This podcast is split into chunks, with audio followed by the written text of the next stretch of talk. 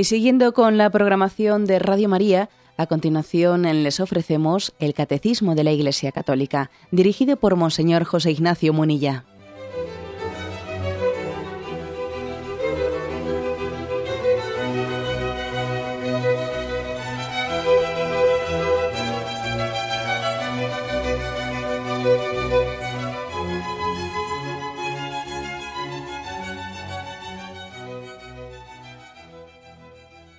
Cordial saludo a todos los oyentes de Radio María.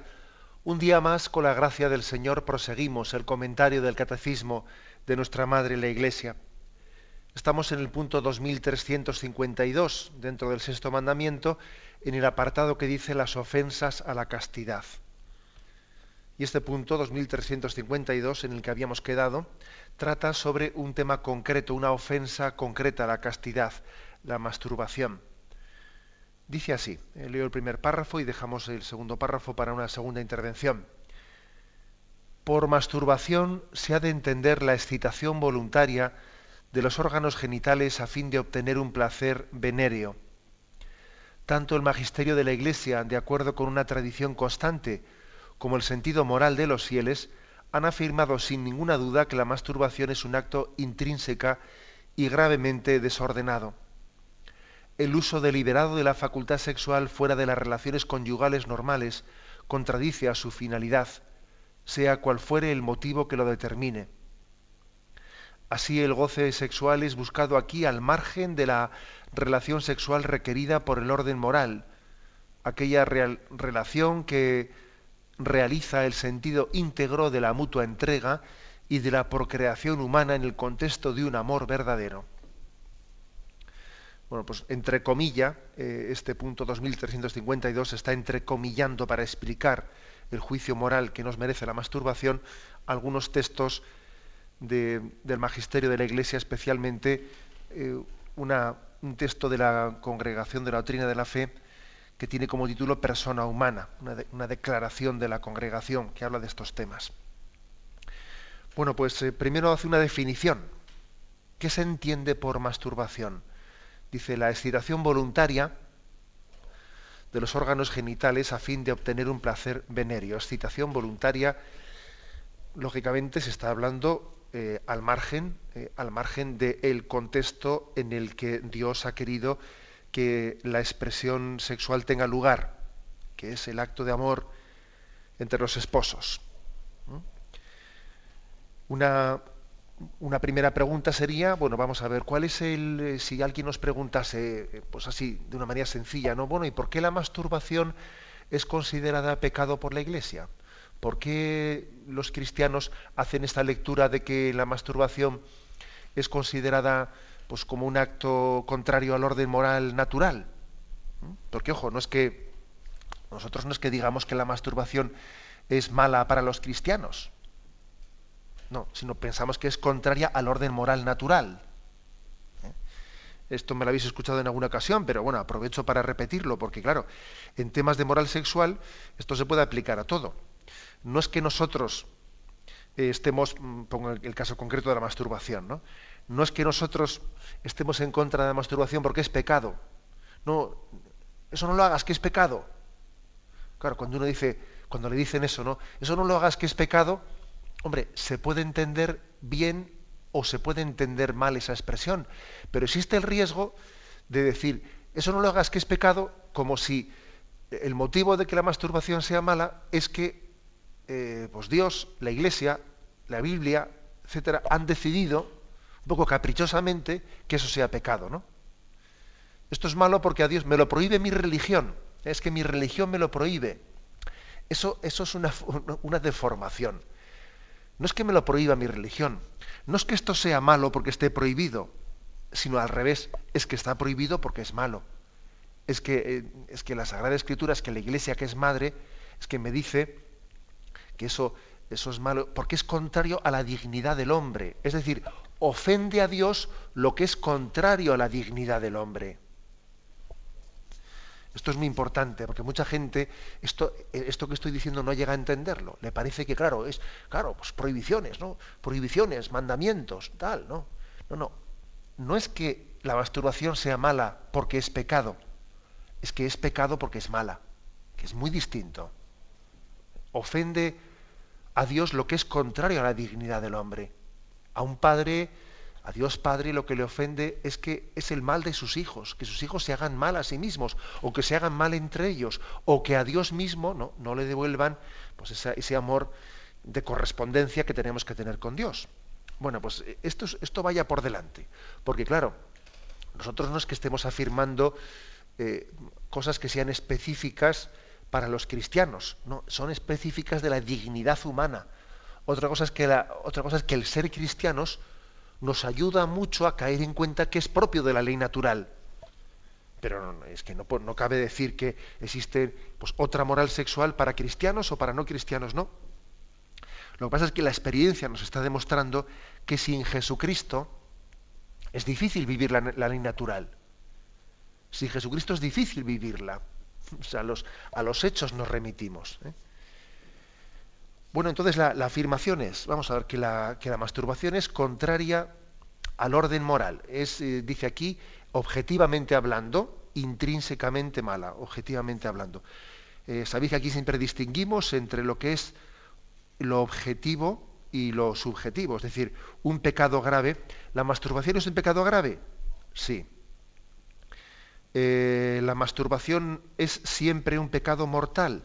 Bueno, eso es otra cosa, eso depende, depende de que la persona tenga un grado de conciencia de conciencia y de libertad, de que lo que está haciendo es malo, contrario al orden natural, de que también él, tenga un grado de conciencia, de, de, libertad de ser dueño de sí mismo. O sea, el grado de culpabilidad personal que tenga cada uno, eso después, más tarde, vamos a hablar de ello.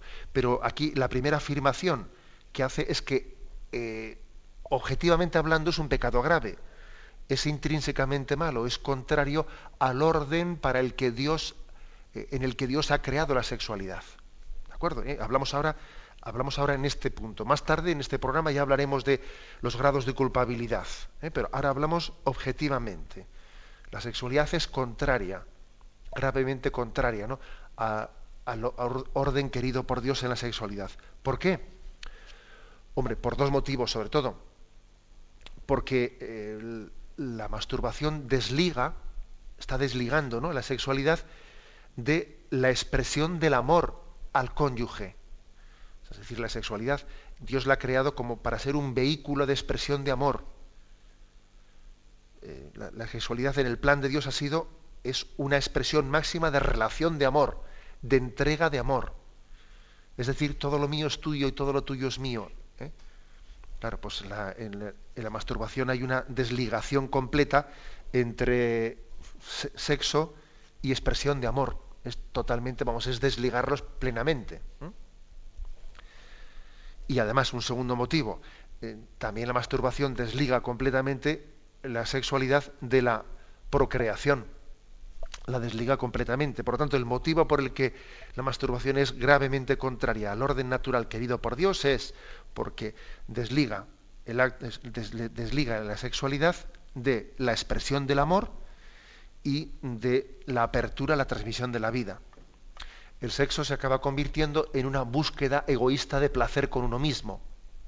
Ya está, es, así, ¿no? Os puse, me acuerdo, un ejemplo en alguno de los programas anteriores a raíz de una llamada que hizo que hizo la, pues un oyente, ¿no?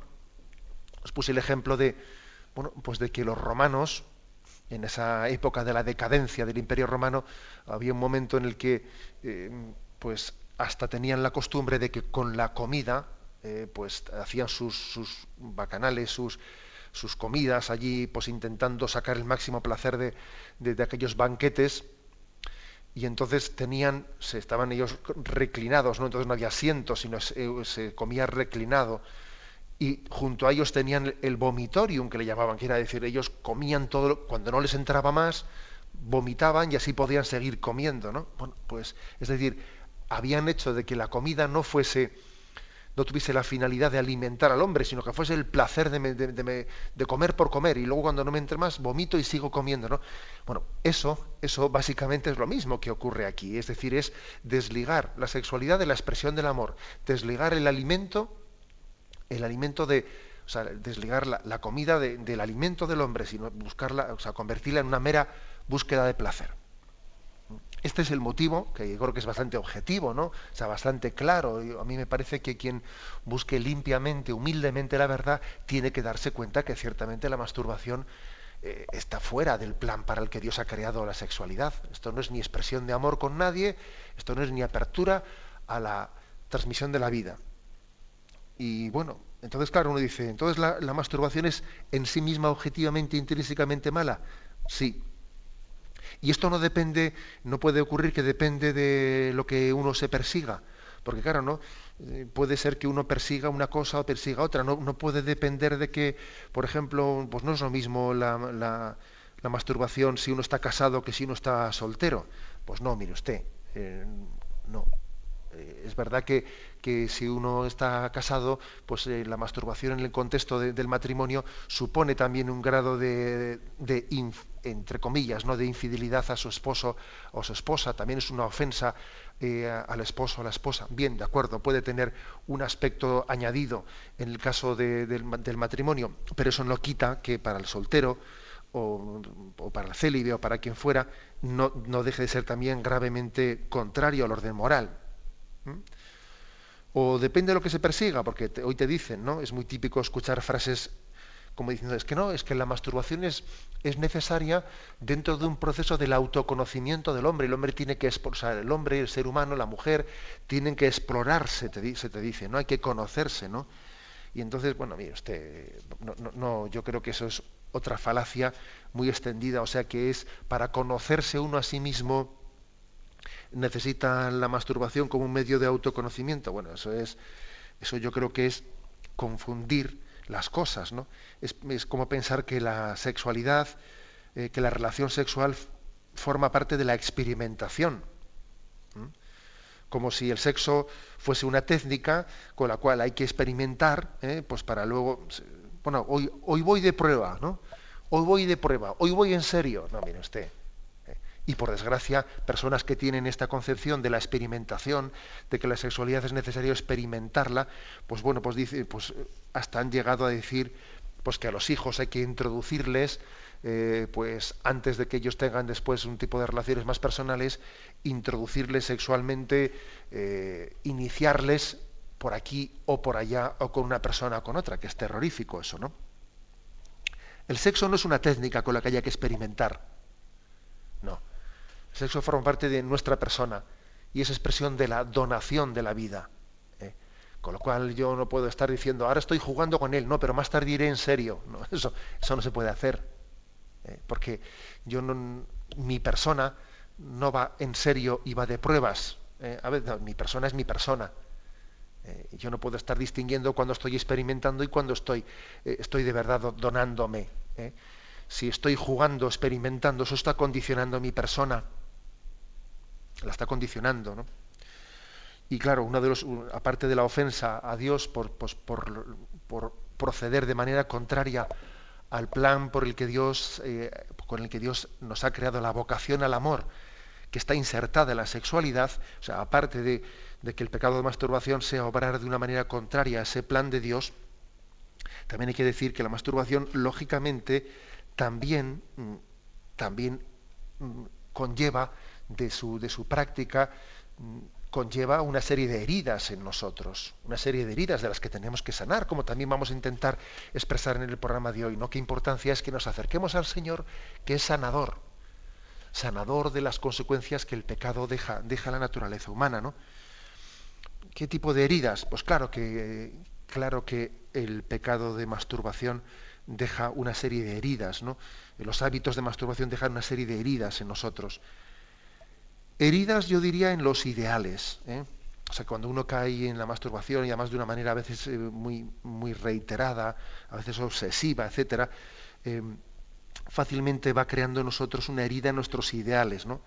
En los ideales que, bueno, pues esa especie de altruismo, de, idealismo, de un, deseo de generosidad, etcétera, grande que existe en nosotros, pues por, por influjo de lo que la masturbación va creando en nosotros, pues vamos, vamos rebajando, ¿no? Vamos decepcionándonos de nuestros propios ideales, ¿no? Dicen, ¿a dónde voy yo? ¿A dónde voy yo queriendo transformar el mundo si en el fondo yo veo que yo hago de la búsqueda egoísta de mi placer mi horizonte, ¿no? Y, a dónde voy yo queriendo transformar el mundo si ni siquiera soy capaz de superar mi, vamos, mi tendencia a buscar egoístamente mi placer. Y es difícil, ¿no? Que alguien mantenga pues un horizonte idealista y altruista cuando se siente esclavo, ¿eh? se siente esclavo pues de esa, de esa tendencia egoísta al placer y se va generando en nosotros una serie de actitudes, ¿no? Pues que, claro, las de máximo placer con mínimo esfuerzo. ¿eh? Eh, la, masturbación va, va de alguna manera introduciendo en nosotros, ¿no? Esa especie de antivalores, ¿no? Del hedonismo, de, bueno, pues a lo fácil, ¿eh? a lo fácil, dejarse arrastrar, dejarse llevar, no ser dueño, sino más bien ser arrastrado por los instintos, ¿no? Eso genera en nosotros, ¿eh?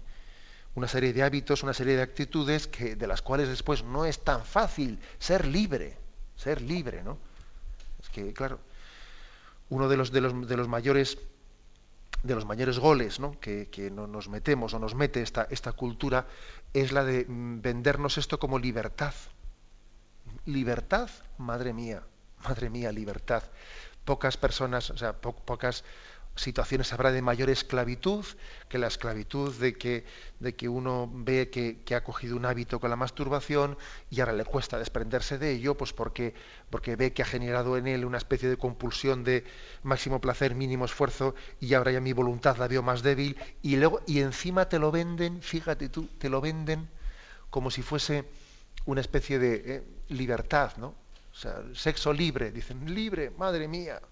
No juguemos con las palabras, ¿no? Como cuando les llaman a las prostitutas mujer de vida libre, vida libre, pero por Dios se las tienen esclavizadas. ¿Cómo jugamos con los términos, Dios mío? ¿Eh? Entonces esto, esto vamos a decirlo claramente, ¿no? O sea, no nos, no nos engañemos con las palabras, ¿no? Es como si, escuchaba yo un, un, ejemplo recientemente que me llamó la atención, ¿no? Es como si te pusiesen esposas, ¿no? Te pusiesen grilletes, te tienen preso, te tienen atado en cadenas, y te pretendiesen hacer creer que son collares, que son pulseras, pero qué pulseras ni qué collares, hombre, si me tienen preso. Bueno, algo así ocurre, ¿no? Cuando se nos vende la sexualidad bajo, eh, bajo digamos, el, parámetro de, libertad, cuando en el fondo está, nos está creando heridas, eh, crea heridas en nuestra psicología, ¿no? En nuestra voluntad, etcétera. De, de vivir en pureza se desprende un carácter alegre un carácter eh, generoso, confiado, de vivir en impureza, de ser esclavo de, la masturbación, que se, vamos, pongo el ejemplo, que hoy, se suele desprender un carácter que a la medida en que uno se va esclavizando en ello y no lo supera, se va generando tristeza, desconfianza. ¿Por qué tristeza? Pues porque el sexo por el sexo, el mismo momento en que busca el placer, viene de la, decepción. La decepción. No busco el placer y me decepciono. Y eso, eso genera tristeza y genera desconfianza, porque uno tiende, tiende eh, a, proyectar su decepción en los demás y entonces dice, no hay ideales, mira, al final todo el mundo vamos a egoístamente a lo nuestro, egoístamente a lo nuestro, y entonces eso crea decepción, crea desconfianza, crea desconfianza. Por eso, eh, por eso no es una cuestión baladí. Eh, yo ya sé que estamos en una cultura en la que se tiende como a banalizar a trivializar ¿no? la sexualidad, como esto es un juego, ¿no? es un juego y como si esto no, no, conllevase nada, ¿no? Yo puedo jugar con el sexo sin que eso conlleve ninguna opción personal de mi voluntad, ¿no? Es como si yo hiciese rizos con el pelo. ¿eh? No, mire usted, eso no es así.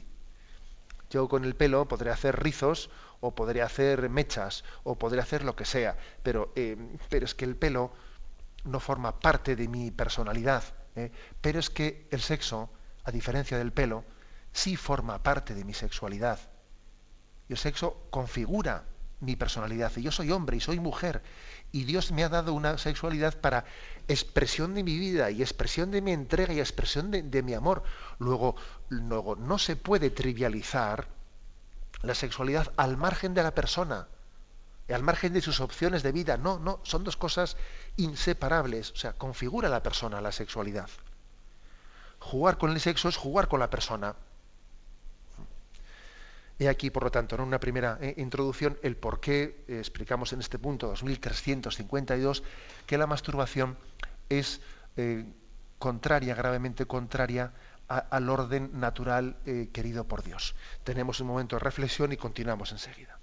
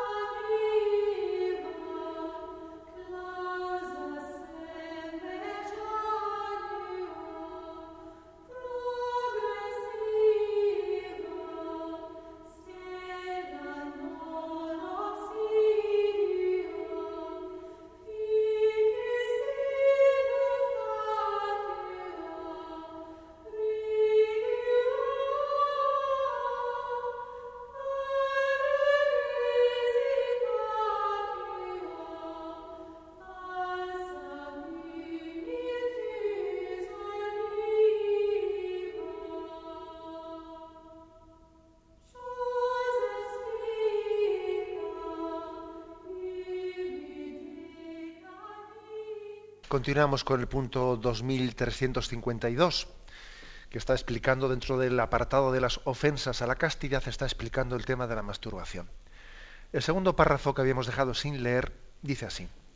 Para emitir un juicio justo acerca de la responsabilidad moral de los sujetos y para orientar la acción pastoral, ha de tenerse en cuenta la inmadurez afectiva, la fuerza de los hábitos contraídos, el estado de angustia u otros factores psíquicos sociales que, dice aquí, fijaros, eh, y es posible que tengáis vosotros otra, otra redacción poco distinta, pero dice así, que pueden atenuar o tal vez reducir al mínimo la culpabilidad moral. En la primera edición, todavía no la oficial, se decía que incluso anulan la culpabilidad moral. En, el, en la redacción definitiva, dice que pueden atenuar o tal vez reducir al mínimo la culpabilidad moral. Ahora explicaremos esto.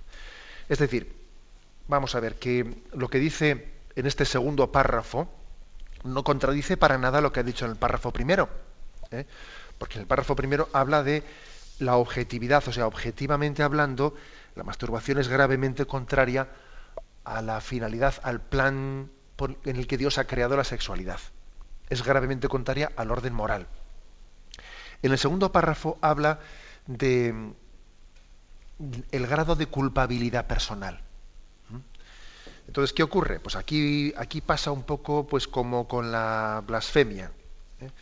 que a veces hay personas que han adquirido un hábito de blasfemar que luego resulta que se ven casi imposibilitadas de cortar con ese hábito de blasfemar, porque según abren la boca se está ya casi escapando la blasfemia. Y entonces dice uno, bueno, ¿qué hago? no Tengo que luchar contra esta esclavitud, a ver de qué manera, de qué medios, cómo corto con este hábito, ¿no? Y se ven esclavos de, esclavos de ello. Pues algo así también pasa a veces con el tema de la masturbación, que la masturbación genera un hábito, genera, puede llegar a generar un hábito en, del, que, del que somos esclavos. Y hay muchas personas que sufren, ¿no? Suele ser uno de los motivos quizás a uno de los oyentes, pues que igual Dios les ha dado el don de, pues de, pues de la pureza, de la castidad, y, bueno, y no han tenido mayores tentaciones en esta materia, pues puedan decir, no sé, pues qué raro, ¿no? A mí me parece que eso de, bueno, pues claro, pues, pues porque Dios te ha dado ese don, bendícele, alábale, pero al mismo tiempo sé misericordioso y no juzgues con dureza a las personas que también están sufriendo y están padeciendo pues una cierta esclavitud con la impureza, ¿no? Y luchan y, se, y caen y, o sea, sé misericordioso y reza por ellas, ¿no? Y bendice y alaba a Dios porque tú vivas con tanta facilidad lo que a otro le está costando un tormento poder superar. ¿eh? esto es una característica de nuestros tiempos. Los sacerdotes lo sabemos bien porque sabemos que hay muchas personas que luchan y sufren y con el tema de la masturbación están, están viviendo pues una esclavitud y luchan por superarla, ¿no? Pero claro, han adquirido una serie de hábitos que vuelven a caer en ellos y vuelven a levantarse y vuelven a caerse, ¿no? Y entonces, bueno, pues aquí pregunta, ¿no? Eh, pregunta el catecismo, bueno, ¿y cuál es el grado de culpabilidad eh, de, estas personas que, han contraído, ¿no? Pues esa especie de desorden interior. Bueno, pues eh, dice aquí, lógicamente para medir el grado de responsabilidad ha de tenerse en cuenta varias cosas, ¿no? Dice, primero, la inmadurez afectiva, o sea, es decir, muchas veces eh, la inmadurez afectiva, el hecho de que alguien no sea, no haya adquirido la madurez que debiera de haber adquirido, eh, pues eso después tiene, tiene, digamos, tiene consecuencias. Eh. Cuando alguien ha ido creciendo en madurez, pero tiene más capacidad de ser dueño de sí mismo. Cuando alguien en su proceso de crecimiento ha recibido heridas, heridas duras, pues por, disgustos familiares, por familias rotas, por esto, por lo otro, por lo demás allá, esas cosas dejan heridas, ¿no? Resulta que alguien que ha tenido que ser eh, testigo de familias desestructuradas, de situaciones duras, eh, eso, eso ha hecho que, que haya crecido con menos madurez de la que debiera de haber crecido. Y entonces tiene tubos de escape, porque claro, ¿no? porque es así, a falta de madurez, esa inmadurez se agarra a cosas, ¿no? A veces puede ocurrir, fijaros bien, que estemos ciertas cuestiones, también pasa eso con la homosexualidad, ¿eh? que hablaremos de esto en su, en su momento, pero que, es evidente que en gran parte ciertos desórdenes han nacido de heridas, heridas emocionales y de inmadurez en el proceso de crecimiento, pues porque ha habido cosas y hechos, sucesos, ¿no? que nos han dejado heridos y lógicamente quien ha padecido eh, pues esos desórdenes pues tiene un grado de culpabilidad pues muy, pues muy inferior. ¿no? También dice en segundo lugar, primero por inmadurez afectiva, segundo por la fuerza de los hábitos contraídos. Claro, resulta que uno, como he puesto el caso de la blasfemia, ¿no? Uno adquirió un hábito, él es culpable, ¿no? De haber adquirido el hábito de el hábito de blasfemar. Hombre, es, posible también que, que, haya un chaval que haya aprendido el hábito de blasfemar, pues vamos, porque es que en su casa todo el mundo blasfemaba, y entonces todo el mundo blasfemaba y al final él ha adquirido un hábito, bueno, en todo caso, aunque hubiese tenido culpabilidad, no fue grave o pues en, las primeras blasfemias eh, es un hecho que una vez que ha adquirido el hábito de blasfemar, ahora le cuesta quitarlo. Y habrá sido culpable en causa de haberlo adquirido, pero ahora ya lo tiene adquirido y le cuesta quitarlo. Entonces, claro, el grado de culpabilidad que tenga ahora en este momento quien tenga el hábito de blasfemar o de, o de, masturbación, etcétera, no puede ahora, aunque tenga culpabilidad en, haberlo contraído, pero ahora en el momento presente no se le puede eh, suponer en cada acto que haga una plena culpabilidad subjetiva y moral. ¿no? Tercer, eh, tercera, digamos, eh, tercer matiz, digamos, de matización que hace así para, para poder medir el grado de culpabilidad Dice el catecismo, primero la inmadurez afectiva, segunda la fuerza de los hábitos contraídos, tercero dice el grado, el estado de angustia, otros factores psíquicos, psíquicos o sociales incluso dice, ¿no? Estado de angustia, otros, es decir, pues también ocurre, ocurre que hay personas que, que bueno, que, que, han, que han enfocado, han focalizado su grado de angustia, su grado de angustia y su grado de tensión interior por una especie de tubo escape, que es la masturbación. Y lógicamente también eso eso aminora la capacidad de la voluntad de conducirse y ser dueño de uno mismo. ¿Mm? Esas especies de factores psíquicos, ¿no? Mm, ¿Por qué, en la redacción primera, eh, algunos, si, tenéis el catecismo de redacción primera, algunos dicen estos, estos, estos condicionantes estos condicionantes pueden anular la culpabilidad moral, pero en la redacción definitiva no se ha puesto eso, se ha puesto pueden reducir al mínimo la culpabilidad moral, pero no dice anularla, porque es que yo creo, porque yo creo no, porque el catecismo, porque la Iglesia madre, eh, que lo, he dicho mal, ¿no? Porque la Iglesia piensa que tampoco hay que suponer, ¿no? Pues que el hombre el hombre deja de tener totalmente una responsabilidad de sus actos, ¿no? Sería también olvidar a pesar de los condicionantes tan grandes, a pesar de... Sería olvidar que en medio de todas nuestras pobrezas humanas, Dios nos ha dado una voluntad, que no debemos de tirarla por la ventana, aunque estemos sometidos a toda esa, a toda esa especie de heridas del pasado de mi vida, inmadurezas afectivas contraídas, hábitos, estados de angustia, todo eso por supuesto que, que condiciona mucho y puede reducir eh, al mínimo el grado de culpabilidad pero no tiremos por la ventana la voluntad como diciendo, no, no tenemos ninguna responsabilidad. Sí, sí la tenemos. Y bendito sea Dios que la tenemos, porque si no parece que no seríamos personas, no seríamos seres libres. Dios nos da la capacidad de luchar y de ser sanados por su gracia.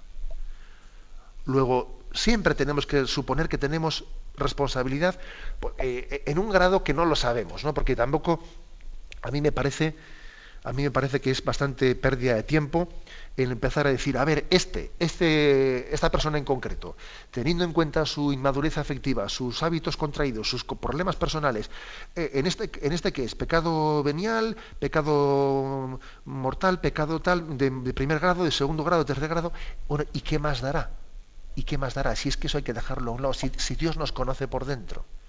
Lo que hacemos es arrepentirnos sinceramente, poner los medios para luchar, ahora vamos a ver qué, medios son esos, eh, y, sin, y no liarnos demasiado en, eh, escrúpulos interiores de, soy mm, culpable hasta aquí, o no soy culpable hasta aquí, o soy culpable hasta aquí. Las cosas eh, nos interesa poco, poco, ¿no? Hablar de, esta especie de grados, grados de culpabilidad, nos interesa poco. Sencillamente sabemos que tenemos una voluntad que es libre, pero que al mismo tiempo estamos condicionados, ¿no? Pues en mayor o menor grado, pues por muchos condicionamientos que aunque no nos determinan completamente, pero sí condicionan bastante. Entonces Dios sabrá, Dios sabrá, ¿no? En nuestro pecado qué grado de culpabilidad hay. En cualquier caso nosotros, lo que nos interesa, ¿eh? lo que nos interesa que es ponernos en camino de sanación. Eso es lo importante, ¿no? Ponernos en camino de sanación. Vamos a hablar de ello, aunque sea brevemente, tenemos un momento de reflexión y continuamos enseguida.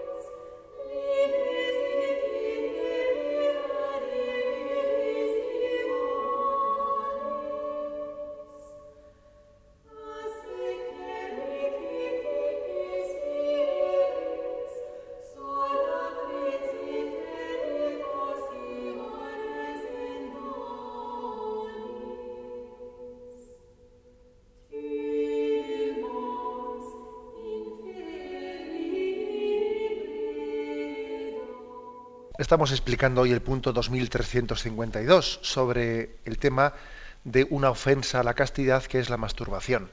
Hemos explicado primero qué es, por qué es gravemente contraria al orden moral. En una segunda intervención hemos explicado pues hasta qué punto puede haber una serie de condicionantes fuertes que atenúen el grado de culpabilidad, pues por las inmadureces afectivas, fuerza de los hábitos contraídos, estados de angustia. Bueno, pero ahora vamos quizás a lo más práctico, ¿no? A lo más práctico que es ¿Y cómo ayudamos? ¿Y cómo nos sanamos? ¿Y cómo pedimos al Señor? ¿Y cómo pedimos a, María, ¿no? Ese don, sé tú mi pureza, sé tú mi alegría. Yo creo que tenemos que pedirle mucho este don al Señor. Bueno, hay que decir que este, este pecado de la masturbación tradicionalmente ha sido un pecado pues, mucho más masculino que femenino. Quizás porque el grado, el tipo de, de, ritmo de, la sexualidad del hombre le hace mucho más proclive que el de la mujer. ¿eh? Pues porque la sexualidad del hombre tiene una búsqueda mucho más rápida de la excitación que la mujer.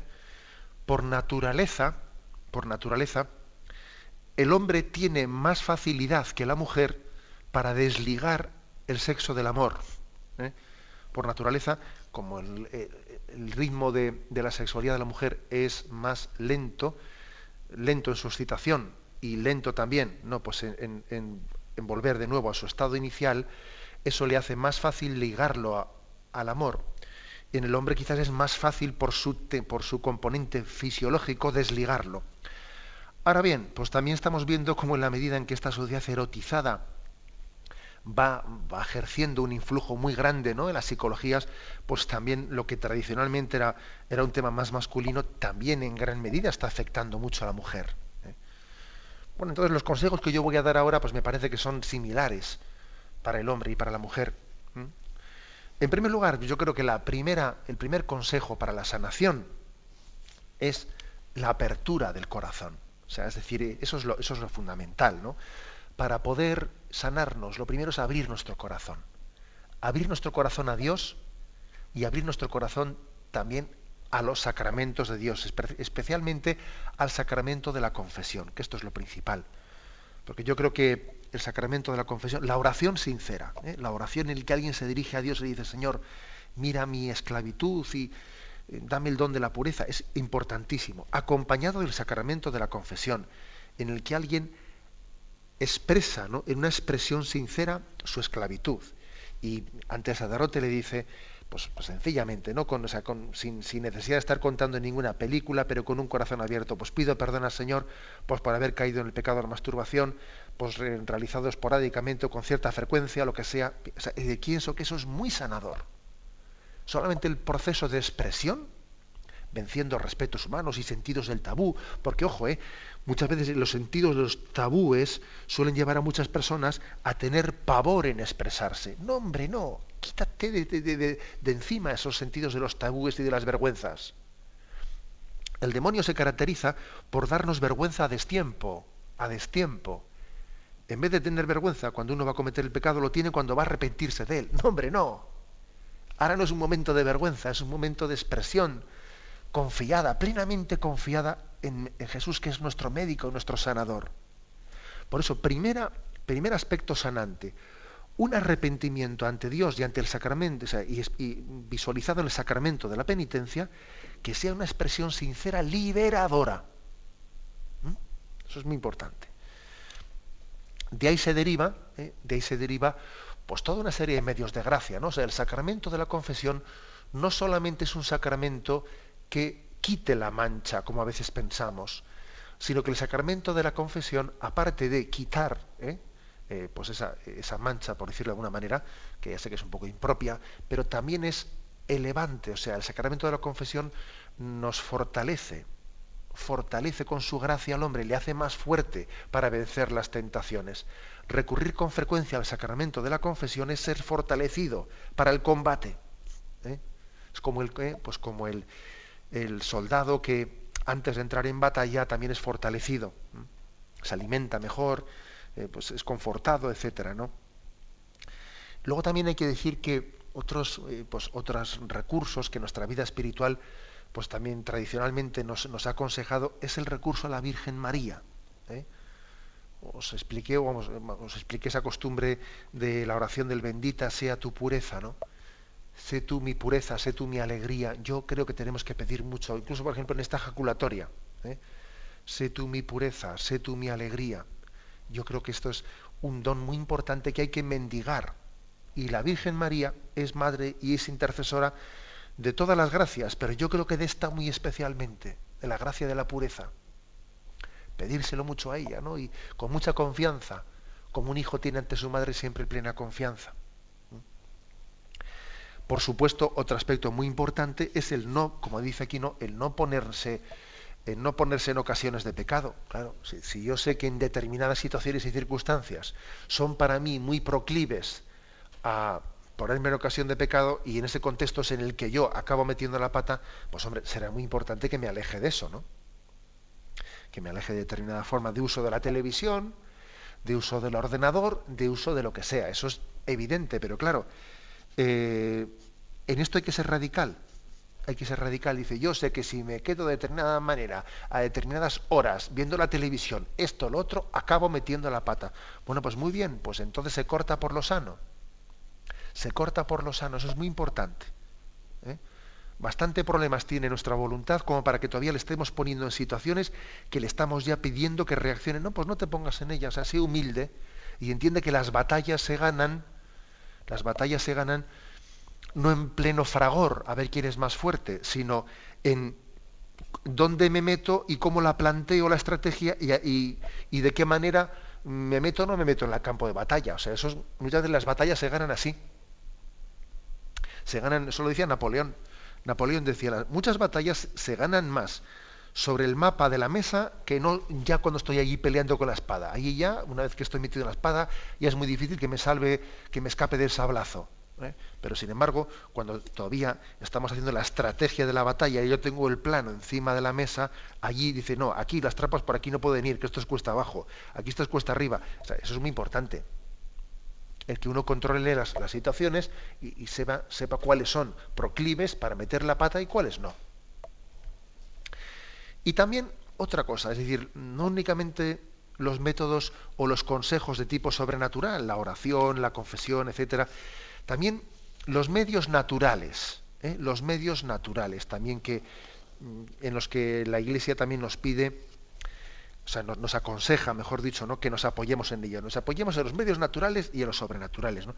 Pues, por ejemplo, ocupando el tiempo sanamente, teniendo actividades ilusionantes, haciendo un deporte, em, metiéndonos, metiéndonos en algo que nos estimule, o sea, para poder vencer hábitos de masturbación es muy importante tener estímulos positivos. ¿eh? Si alguien está pues, en su vida, tiene un planteamiento de que fuera del trabajo, de lo que sea, pues voy a casa y es sillón bol, y allí que estoy yo tumbado y zapping y no sé qué, pero hombre, así es muy difícil vencer determinadas esclavitudes. Porque generan en mí una serie de hábitos que es dejarse llevar, dejarse llevar y dejarse llevar. ¿eh? Luego, luego los medios naturales también son importantes, ¿no? Se suele decir que el sexo, el sexo está en el cerebro. Entonces es importante tener la cabecita, la cabecita, tenerla llena de ideales en positivo, que me estimule, que es que es muy importante, ¿no? Salir de uno mismo, ¿no? El, hábito de la masturbación tiene algo de estar encerrado en uno mismo, de una autocontemplación, de un yo conmigo mismo, yo. ¿eh?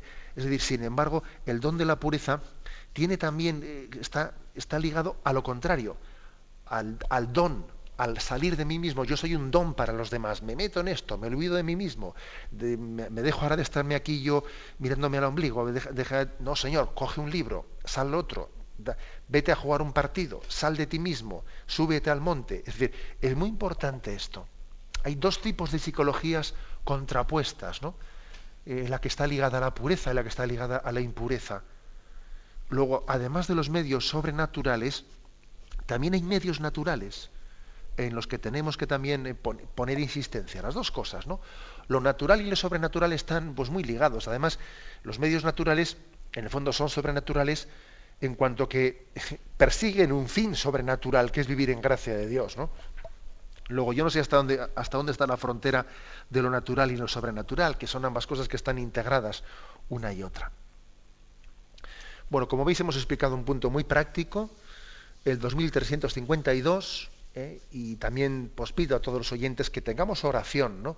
oración unos por otros, para que eh, seamos también fuertes y, obtengamos de esa comunión del seno de la Iglesia la oración de unos por otros, para que cada uno eh, pueda ir luchando contra los pecados y las esclavitudes ¿no? que le tienen atenazado y que le quitan la libertad pues eh, rezamos unos por otros para que el Señor nos asista en este combate, en este combate hacia la santidad, cuya corona, cuya corona de gracia. Él quiere darnos. Lo dejamos aquí y damos paso a la intervención de los oyentes. ¿eh? Podéis llamar para formular vuestras preguntas al teléfono 917 107 700. 917 107 700.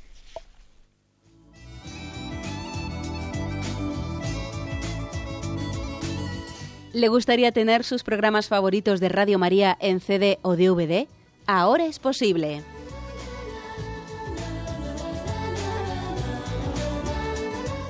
Le sugerimos que primero se informe en qué formato de audio lo puede escuchar en su equipo, DVD o CD, teniendo en cuenta que no todos los lectores de CD pueden reproducir el formato digital MP3 en el que enviamos nuestros programas. Y luego, si quiere en su casa esos programas que tanto le gustan, solo tiene que escribir una carta a Radio María, Paseo Lanceros 2, primera planta 28024, Madrid indicando si lo quiere en CD o DVD y cuántos programas. También le rogamos que escriba su nombre, dirección y no se olvide de facilitarnos un teléfono de contacto para cualquier duda que nos surja.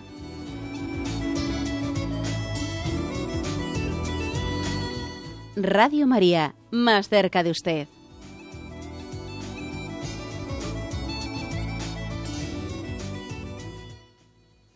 Escuchan el programa Catecismo de la Iglesia Católica, con Monseñor José Ignacio Munilla.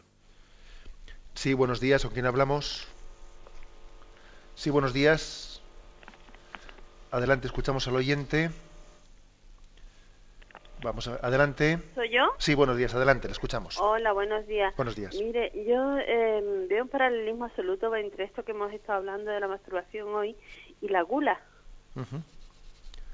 Eh, repítame, ha dicho que ve usted una ligazón, ha dicho. Mm, mm, sí, verá. Eh, yo, mm, yo no es que padezca, vamos, padezco de gula, se dice, eso es una cosa, una cosa extraña, pero sí que es real que yo me lo paso pipa con el, con la comida. ¿Me explico? Y mm. es para mí un placer absoluto y es un placer intenso y después pues me encuentro pues con este problema de que de que te quedas vacía y cosas por el estilo. Veo una veo, veo una similitud absoluta. Ya. De acuerdo. Pues mire, vamos a ver, es cierto que hoy en día también mm, quizás otra de las características de nuestra sociedad, de nuestra cultura bastante desordenada, ¿eh? y desordenante, como suelo decir yo, es también los, los desórdenes alimenticios, ¿no?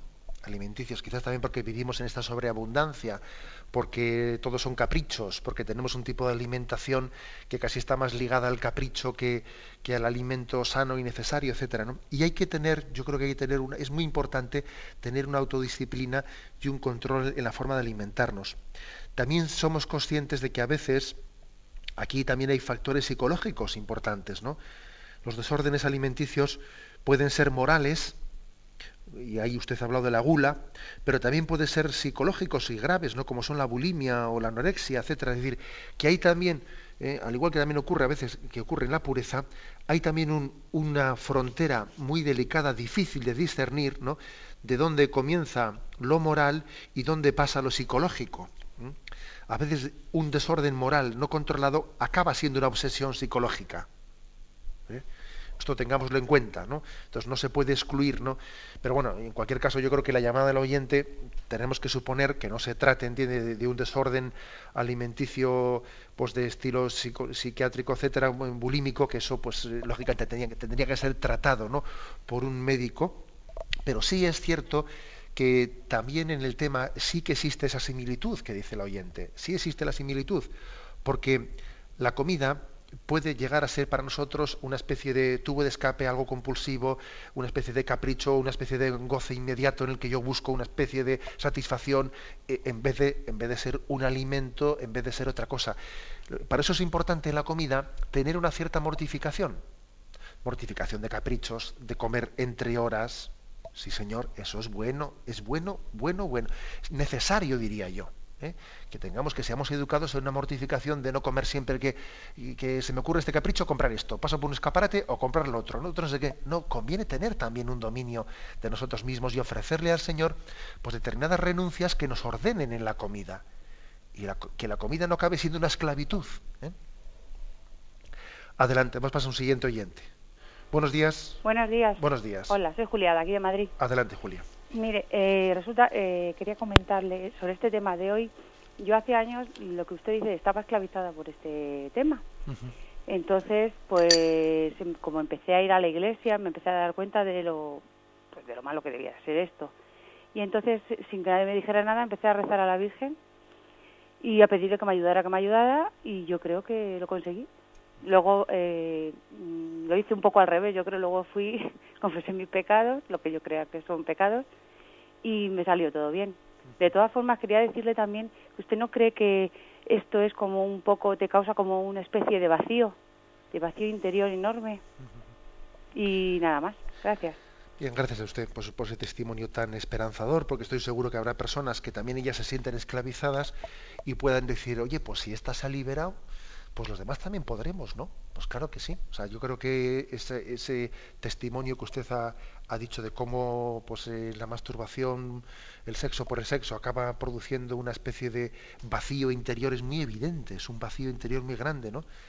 Y, cómo el Señor libera, cómo el don de la pureza es liberador. Y usted ha dicho algo importante, cómo recurrió la Virgen María. Quizás usted creo que también ha sido consciente de que lo normal igual hubiese sido que hubiese acudido al sacramento de la confesión desde el principio, ¿eh? desde el principio, y no quizás al final, cuando ya se veía usted ya un poco ya liberada, ¿no? Le hubiese ayudado más a recurrir desde el principio, posiblemente hubiese podido romper antes con esa esclavitud. Pero bueno, el testimonio es hermoso y nos ayuda y nos da esperanza a todos, ¿no? De ver cómo el Señor, pues no únicamente hace promesas teóricas, sino que después se concretan, ¿no? Con personas con nombre y apellido. El Señor es nuestro libertador, es nuestro libertador, ¿no? Y María es nuestro modelo de pureza. Adelante, hemos pasado a un siguiente oyente. Buenos días. Buenos días. Buenos días, sí, le escuchamos. Mire, soy Ana de Ciudad Real. Adelante, Ana. Eh, soy madre de cuatro hijos, tres hijas y el pequeño. Y yo pregunto, con las niñas no he tenido yo mucho problema para educarlas y ese tipo de cosas, pero con el niño, ya entre otras cosas que soy mayor, me veo como, como más mm, floja. Y el niño tiene 13 años. Y yo le pregunto, ¿cómo podría yo mm, explicarle al niño lo de la masturbación? Porque en estas edades es cuando empiezan a masturbarse los niños. No sé si la pregunta... Sí, vamos a ver, pues yo creo, hombre, es posible que, que, a usted le pueda venir bien que alguien le eche una mano, el sentido de igual de, eh, pues que por parte de la parroquia o por parte de centro de orientación familiar, etcétera, alguien le pudiese dar alguna pauta pauta pedagógica, la manera de cómo eh, entrar y expresarse. Pero en cualquier caso tampoco yo creo que hay que tener un máster, eh, un máster de estudios para hablarle al hijo. ¿Me explico? O sea, que usted pida alguna ayuda puede estar bien.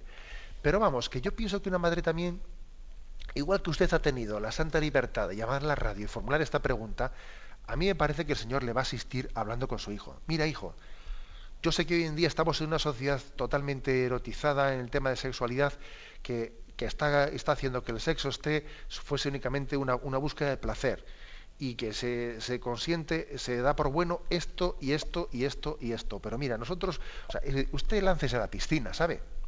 láncese a la piscina y no piense que usted ya soy mayor, no estoy preparada. Que no, hombre, que no, que el Señor le va a asistir. Usted exprésese a su manera. Y su hijo verá que tiene una madre, pues que no será doctora en pedagogía, pero que cree lo que está diciendo que cree en lo que está diciendo, ¿no? que está hablando desde su experiencia y desde su convicción. Y eso vale mucho más para su hijo que cualquier cosa. ¿eh? Adelante, hemos pasado a un siguiente oyente. Buenos días. Hola, buenos días, nos de Dios. Buenos días, le escuchamos, adelante. Mire, llamo desde Murcia. Adelante. Y yo era para hacerles una pregunta. Mm, a veces, bueno, mm, mi situación es que yo soy una enferma mental, ¿no? Pero esto no me excusa de nada, no lo pongo como excusa, pero a veces tengo pensamientos impuros, no consentidos. Y entonces mi pregunta era, ¿esto es pecado? De acuerdo, pues mire, usted lo ha dicho con mucha claridad. ¿eh? Usted lo ha dicho con mucha claridad. A veces tengo pensamientos impuros no consentidos. Fíjese que el noveno mandamiento dice, no consentirás pensamientos impuros no dice no tendrás pensamientos impuros, porque, porque sabe bien que eso es imposible, eso no está en nuestra mano. O sea, no es controlable el tener pensamientos, sino dice no consentirás, con lo cual, digamos, pues el, que alguien tenga pensamientos impuros no es pecado en sí mismo. ¿eh? Aunque sea brevemente, vamos a pasar a una última llamada. Buenos días. Hola, buenos días, monseñor. Buenos días, sí, le escuchamos. Quería preguntarle, tengo un niño de 10 años y el año que viene en el colegio sé que van a explicarles dentro de un programa de educación sexual, les van a poner un vídeo en el que van a tratar este tema y como algo natural, normal. el vídeo se llama ¿Qué me está pasando? y se puede encontrar en Internet fácilmente. Y yo lo he visto ya previamente y bueno, creo que no, no es adecuado. Incluso hay en algún momento en el que eh, sale una mano del cielo diciendo, bueno, eh, no te preocupes porque te van a decir que esto está mal, pero es porque ocasiona gran placer, ¿no? Como si alguien eh, le estuviera regañando o fuera algo, un tema tabú, que Dios le estuviera diciendo esto no está bien. Entonces, bueno, yo mm, no creo que sea adecuado para un niño de 10 años ni para ninguna edad. Simplemente es para qué me recomienda que haga. Muchas gracias. Pues mire, yo le recomiendo que haga usted ha tenido ya una iniciativa muy buena que es informarse que es ver las cosas, que yo creo que usted debe, debe de ejercer su objeción. Usted tiene pleno derecho a que su hijo reciba la educación que es conforme a, su, a sus criterios morales. Usted, por lo tanto, tiene, en primer lugar, ante, ante la dirección del colegio, usted debe de manifestar que está en contra, le parece que es, que es contraria esa, esa, esa guía, esa orientación a sus criterios criterios personales, ¿no? Y que por lo tanto no, no le parece correcto que, se, que eso se, se, oferte a todo el alumnado. Si no se le hace caso y no se retira ese, bueno, pues entonces usted a su hijo le saca de la clase. Usted a su hijo le saca de la clase, pero además, sácale de la clase y usted mm, ayúdele a tener capacidad crítica, porque va a ser un momento clave para su hijo. Ayúdele a tener capacidad crítica. Mira, hijo, los cristianos a veces tenemos que hacer una objeción y mira, y yo te he sacado de la clase por esto y por esto, porque van a enseñar esto y esto. Y, nada, y, diga usted, pues con, lo pequeño que es el niño, mire, eh, hoy en día un niño, como precisamente su inocencia se la están bombardeando artificialmente desde fuera, pues tenemos que transmitirles conceptos morales quizás antes en el tiempo de lo que les hubiésemos transmitido en otra situación no, no pansensualista, ¿no? Como, como existe hoy en día que parece que todo es sexo y sexo, ¿no? Luego usted también tendrá que adelantarse a la deformación moral que su hijo previsiblemente va a recibir desde el colegio, desde otros lugares, ¿no? Y, si ve, y si ve que, que aún así eh, su hijo corre peligro, pues igual tiene que sacarle a su hijo de un colegio que no le garantiza la formación conforme a los criterios morales que usted tiene. ¿Es duro lo que estoy diciendo? Sí, ya lo sé que es duro.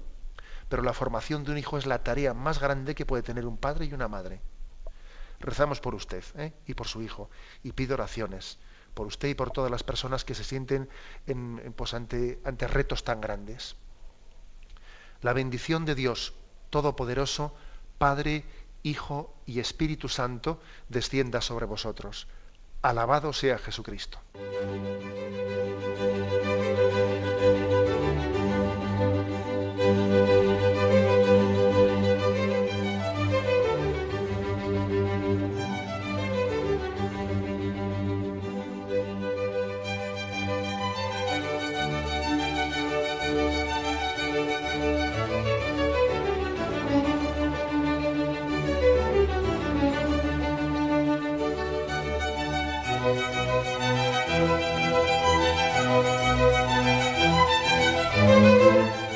Han podido escuchar en Radio María el Catecismo de la Iglesia Católica, dirigido por Monseñor José Ignacio Munilla.